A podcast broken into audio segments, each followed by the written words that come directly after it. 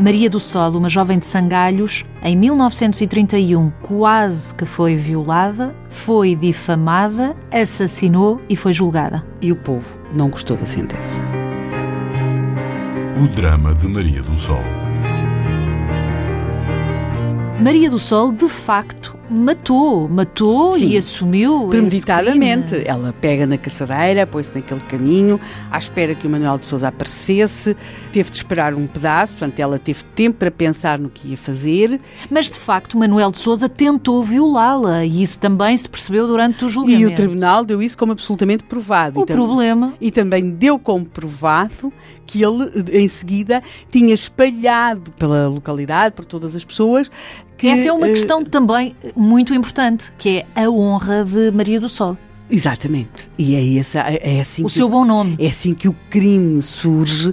Este é um caso que se arrasta de 13 de dezembro de 1931 a 5 de outubro de 1934 e, e, portanto, durante este tempo, aquilo que vai estar aqui em causa é o direito de Maria do Sol ao seu nome. Na nossa Maria do Sol, que por sinal se chamava Maria de Jesus. É porque não é só a violação física, mas a violação ah, do seu bom nome. Exatamente, e esse é um conflito. Existe ou não o direito de matar para defender o nome? Nem tribunal há discussões tremendas. Se ela tivesse assassinado em legítima defesa, se ela tivesse morto Manuel de Souza em legítima defesa, o tribunal não a condenaria. Mas aquilo que está aqui em causa é se pode ou não se pode matar em defesa do bom nome. É uma discussão que, a certa altura, e nós aqui temos falado muito que o povo, o povo em tribunal vai dizer coisas extraordinárias, vai dizer ela fez bem, ela vingou as outras. Depois chega-se àquela fase em que já se acha que, de facto, o Ricardo devia ter logo era morto à paulada. O Manuel de Souza, quando soube que ele tinha tentado violar a mulher. O casamento nunca mais foi igual, prejudicou o casamento. eles, pá, tudo, tudo aquilo,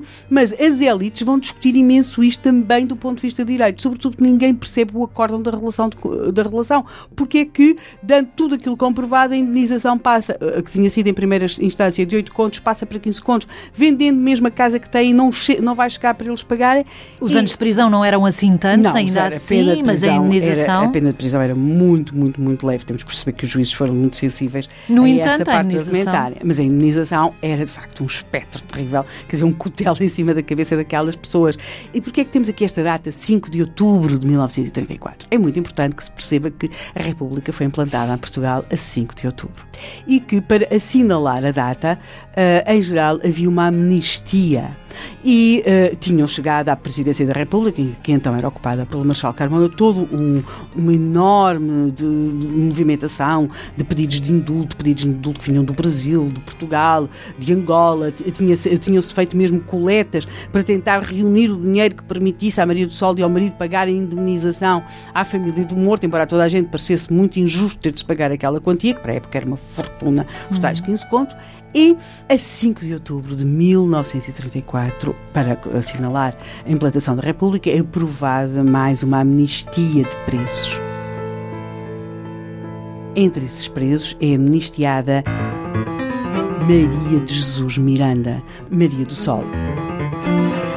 Ela chamava-se Maria de, Maria de Jesus, o seu marido Ricardo Miranda, e, portanto, o seu verdadeiro nome era Maria de Jesus Miranda. Estamos a 5 de outubro de 1934.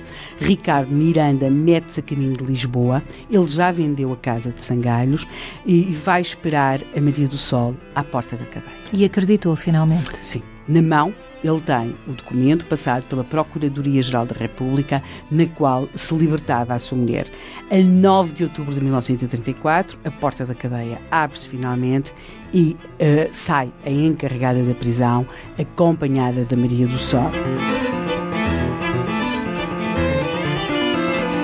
Maria do Sol e Ricardo Miranda Continuaram juntos? continuaram juntos, continuaram juntos certamente, mas se foram, pelo menos naquele momento, e se foram felizes como nunca ninguém tinha sido no dizer dele, bem, isso é difícil asseverar, porque os jornais não falaram muito mais do assunto. Do que existe a certeza é que entre 13 de dezembro de 1931 e 9 de outubro de 1934, o dia em que ela finalmente sai da cadeia, eles preencheram no imaginário de Portugal uma espécie de lugar de Romeu e Julieta em que o amor combate o direito.